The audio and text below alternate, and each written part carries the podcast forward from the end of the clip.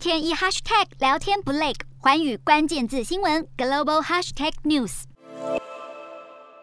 网络影片中，山东凤凰镇一名男子疑似因为违反规定外出被发现，竟然被戴着红色臂章的防疫志工当街抓住，还遭到剃头，而男子不停奋力抵抗，头发还是被剃得坑坑巴巴，引发中国网民热议。有人大酸戴上红袖章做什么都合法，还有人痛批是文革二点零来了。当局火速辟谣的同时，却传出辽宁广播电视台都市频道的女主播朱霞，因为她说的这一番话而挨罚。黄国军的情况其实不容乐观，所以你们答应我啊，你们答应我，出去的时候一定加小心。日前，朱霞在个人的直播中，犹如吃了诚实豆沙包，而他所提醒的区域，后来其实也真的进入了风控。结果电视台抨击他应该把为党工作放在第一位，而不该谈疫情，竟然因此遭到了停职处分，让观众一片哗然。你们听我的啊，我不能说为什么，也不能说原因和理由。然而，中国防疫乱象频传，清明节期间，淘宝上竟然出现了五花八门的纸扎祭品，不只有纸扎茅台，甚至还有口罩、额温枪和疫苗在内的纸扎防疫大礼包，再加上墓地价格高昂等问题，让中国官媒新华社旗下的杂志《半月谈》五号炮轰这样的白色经济是对清明祭拜传统的恶意消费。